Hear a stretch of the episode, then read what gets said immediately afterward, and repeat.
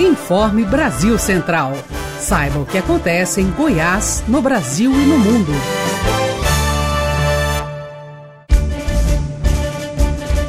Olá, uma ótima noite para você que nos acompanha. Sou Guilherme Rigonato e você fica agora com as principais notícias com a equipe da Agência Brasil Central de Comunicação.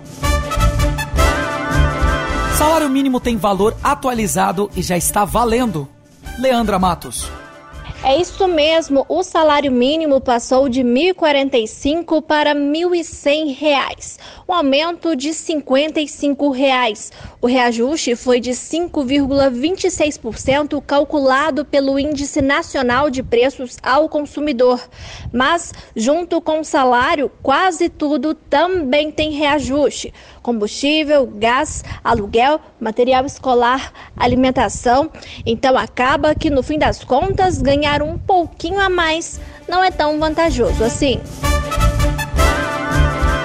Novo secretariado do prefeito Maguito Vilela toma posse no Paço Municipal de Goiânia. Túlio Isaac Filho.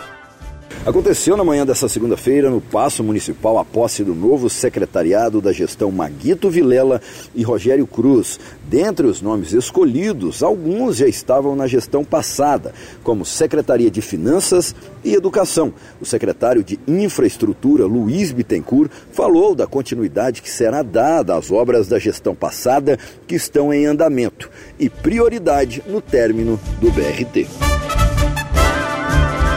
Goiás é destaque na geração de empregos e quem traz essa ótima notícia é Pedro Henrique Rabelo.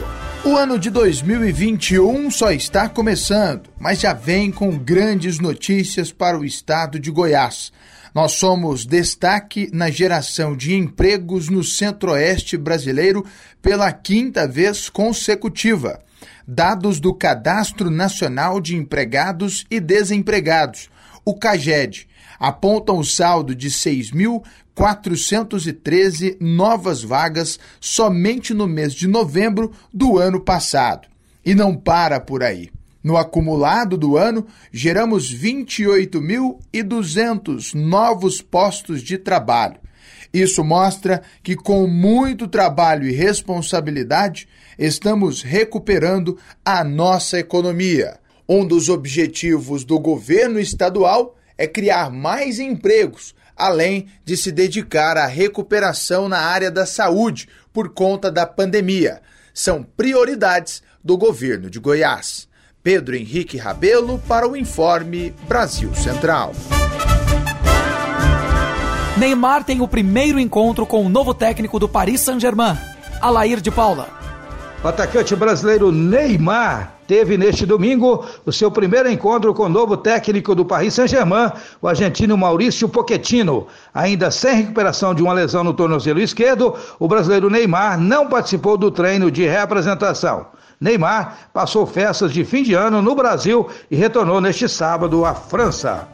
Obrigado, Alair. Daqui a pouco, informações sobre os times goianos. Denise Parreira está chegando agora com o balanço do feriado de Ano Novo da Polícia Rodoviária Federal. Durante o feriado de Ano Novo, aconteceram 25 acidentes e 3 mortes nas rodovias federais que cortam o estado. Entre os dias 30 de dezembro e 3 de janeiro, a Polícia Rodoviária Federal registrou 575 ultrapassagens proibidas. 27 motoristas foram reprovados no teste do bafômetro e autuados por dirigir depois de consumir bebida alcoólica. No ano passado, no mesmo período, foram 66. Durante a Operação Ano Novo, mais de 4 mil veículos foram fiscalizados. A PRF reforçou o efetivo nos locais com maior risco de colisões frontais e acidentes graves. Governo de Goiás chama mais de 20 delegados da Polícia Civil Franciele Oliveira. O governo de Goiás publicou hoje no Diário Oficial do Estado a nomeação de mais 20 delegados substitutos aprovados no último concurso da Polícia Civil. Com mais essa remessa, a segurança em Goiás já contabiliza a nomeação de 80 delegados desde o segundo semestre de 2020. Essas são as primeiras contratações desde 2014. A chegada dos novos integrantes à Polícia Judiciária busca equilibrar um déficit que se acumulou ao longo das últimas duas décadas. A relação dos convocados pode ser conferida no site diariooficial.abc.gov.br. Vila Nova é goleada em casa pelo Brusque, em jogo marcado por acusação de racismo. Vitor Monteiro. O Vila Nova entrou em campo no sábado à tarde no Onésio Brasileiro Alvarenga em casa e acabou goleado pelo Brusque por 3 a 0. A equipe colorada sofreu gols de Thiago Alagoano duas vezes e também de Marco Antônio. O jogo que teve também um pênalti desperdiçado pelo Tigre pelo atacante Enan. Aos 14 minutos do segundo tempo, Enan bateu e o goleiro Juan Carneiro espalmou. Quarta penalidade que o Vila perdeu na Série C. E o jogo que foi marcado também por uma acusação de racismo. A assessora do Brusque, Lara Vantsen-Kempfer, publicou numa rede social do clube que um dirigente do Vila teria chamado o atacante Jefferson Renan, da equipe catarinense, de macaco. O caso está sendo investigado pela polícia com todos os envolvidos tendo sido ouvidos na Central Geral de Flagrantes, na cidade de Adim, ainda na noite de sábado. Já o Vila Nova, por sua vez, nega que o tenha ocorrido o fato e promete processar a assessora e também o Brusque por calúnia e difamação. Muito bem, Vitor. Daqui a pouco, informações do Atlético. Hemorrede de Goiás volta a receber doações de sangue. Cássio Neves. A Hemorrede de Goiás voltou a receber doações de sangue nesta segunda-feira, dia 4. As últimas doações foram feitas no dia 31 de dezembro, e com a chegada do ano novo, os estoques de sangue em todas as unidades estão baixos. Segundo a diretora técnica da Hemorrede de Goiás, Ana Cristina Novaes, o déficit é de 36%. Ela justifica que nos meses de dezembro e janeiro, o número de bolsas de sangue coletadas costumam ser menores, mas devido à pandemia, a quantidade é ainda menor quando comparada ao mesmo período do ano passado. Para doar sangue, é preciso ter dormido pelo menos seis horas na última noite, ter se alimentado bem com comidas não gordurosas até três horas antes, pesar acima de 50 quilos, apresentar documento oficial com foto e ter idade entre 16 e 60 anos. Lembrando que os menores de idade precisam de autorização dos pais ou responsáveis. Já os doadores com mais de 60 anos, é recomendado que fiquem em casa neste período de pandemia e não façam doação. Para mais informações, acesse hemocentro.org.br. No primeiro teste de 2021, Atlético perde jogo treino para o Brasiliense. Vitor Monteiro. Após um curto período de folga, dois dias, o elenco do Atlético se reapresentou na tarde de sábado e ontem, domingo, já teve o primeiro teste no ano de 2021. Um time misto do Dragão entrou em campo no CT rubro-negro e perdeu um jogo treino contra o Brasiliense por 2 a 0, dois gols do meia Peninha.